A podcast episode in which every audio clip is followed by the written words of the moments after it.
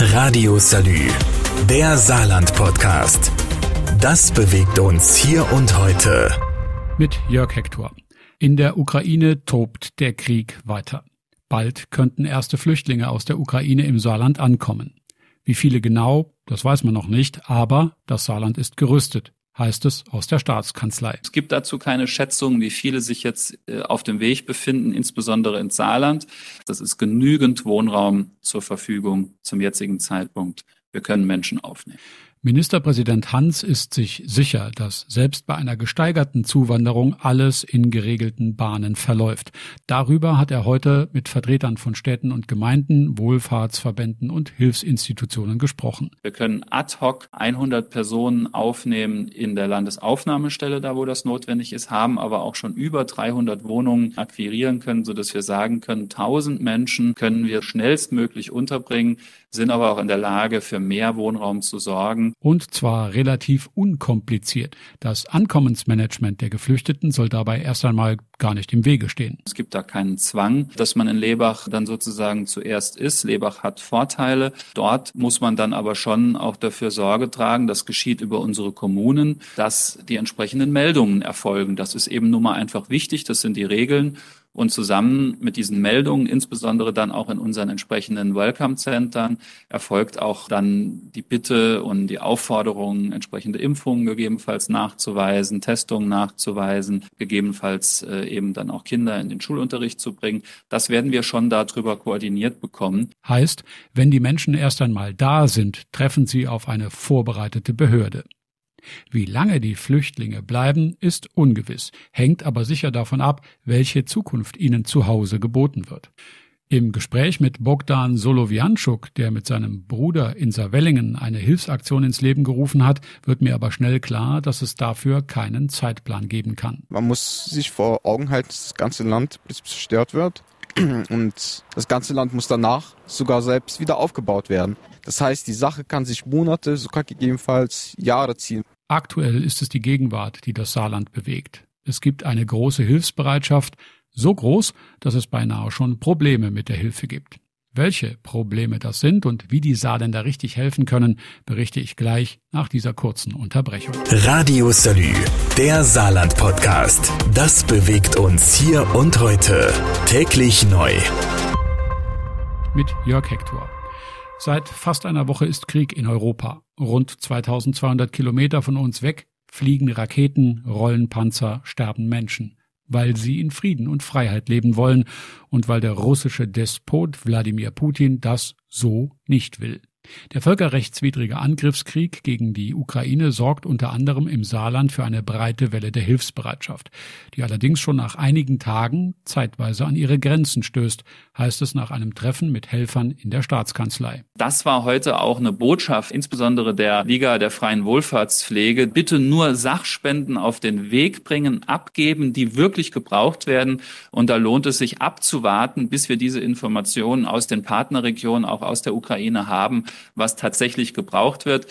Ausgenommen davon sind die Aktionen des Malteser Hilfsdienstes, die im Moment Hygieneartikel etwa auch einsammeln. Bitte nur Sachspenden zur Verfügung stellen, die auch wirklich angefordert werden. Also abwarten und nachfragen.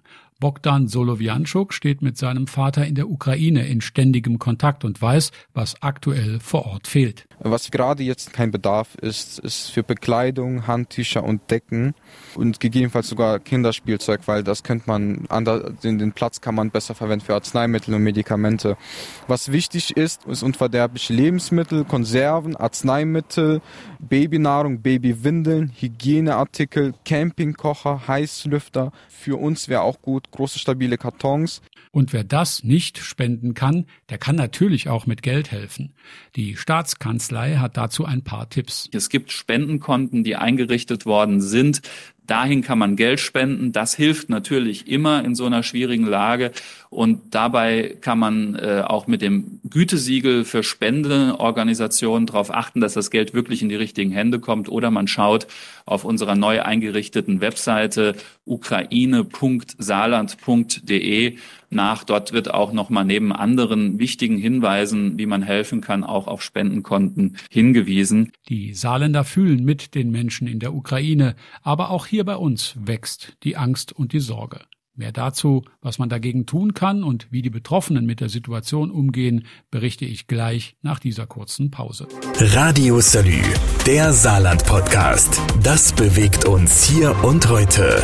Täglich neu. Mit Jörg Hector.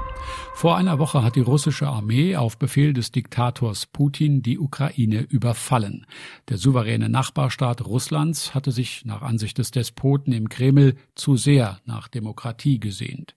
Die Quittung dafür zahlen jetzt unschuldige Kinder, Frauen und Männer, die ihr Land gegen einen völkerrechtswidrigen Angriffskrieg verteidigen. Die Hilfsbereitschaft der Saarländer, die notleidenden Menschen in der Ukraine zu unterstützen, ist groß. Aber auch hierzulande wächst die Unsicherheit wegen der Attacken im Osten Europas. Die Landesregierung registriert, dass sich die Menschen auch bei uns Gedanken machen. Viele haben tatsächlich auch Angst, dass nicht nur die Folgen des rücksichtslosen Krieges, des Angriffskrieges Wladimir Putins auf die Ukraine uns treffen, sondern dass eben tatsächlich auch kriegerische Handlungen das Gebiet der Europäischen Union und damit eben auch Deutschland treffen könnten und es zu einem Verteidigungsfall kommt. Wir gehen derzeit nicht davon aus, dass das passiert. Aber wir alle haben auch das vor 14 Tagen natürlich noch völlig anders eingeschätzt. Deswegen muss man natürlich solche äh, Sorgen und Ängste auch ernst nehmen. Dabei aber unbedingt realistisch bleiben und sich nicht in Katastrophenszenarien aller Hollywood reinsteigern. Und nicht jedes Gerücht, das sich verbreitet, für bare Münze nehmen. Die aktuellen Erzählungen von Stromausfällen etwa sind schlicht erfunden genauso wie angebliche Luftschutzübungen in den Schulen. Die Bildungsministerin sagt mir dazu. Es gibt keine Luftschutzübungen. Und ich glaube, das wäre in dieser Situation auch der denkbar schlechteste Weg, ähm, mit dem Thema umzugehen. Natürlich ist es auch so, dass wir ähm, diese Fragestellung sehr eng ähm, mit dem Katastrophenschutz bearbeiten. Die zuständige Behörde ist an der Stelle das Innenministerium. Und dort haben wir uns heute noch mal versichert, ob es derartige Pläne gibt. Und äh, die gibt es nicht. Also lasst euch nicht kirre machen, wenn irgendwer irgendwas erzählt. Stattdessen hilft es, sein Gehirn mal in Sicherheit zu bringen, mit einem Spaziergang oder einer anderen Tätigkeit als dem Verfolgen minütlich eintreffender Nachrichtenupdates. Der offene Austausch mit Freunden, Familie und Kollegen kann auch helfen, nicht im Sumpf der dunklen Bilder zu versinken. Oder man macht es wie Bogdan Solowianczuk, der Ukrainer, der mit seinem Bruder in Savellingen Hilfstransporte organisiert. Er ist persönlich betroffen. Sein Vater organisiert in der Ukraine die Hilfe vor Ort. Seine Familie stammt aus Odessa. Seine Verwandtschaft wohnt in Kharkiv und Kiew. Er sagt, wenn man die Nachrichten halt schaut, dann, dann kann man schnell verrückt werden und depressiv, aber das, das bringt einen nicht weiter. Seine Kraft nimmt Bogdan aus der Aussicht auf bessere Zeiten. Wenn alles vorbei ist, dann wird das Land ein starkes europäisches Land und die Leute werden dann unabhängig und frei, dann wird das Land halt wirklich aufblühen. Ich hoffe mit ihm, dass er recht behält. Radio Salü, der Saarland-Podcast. Jeden Tag neu, auch auf salü.de und überall, wo es Podcasts gibt.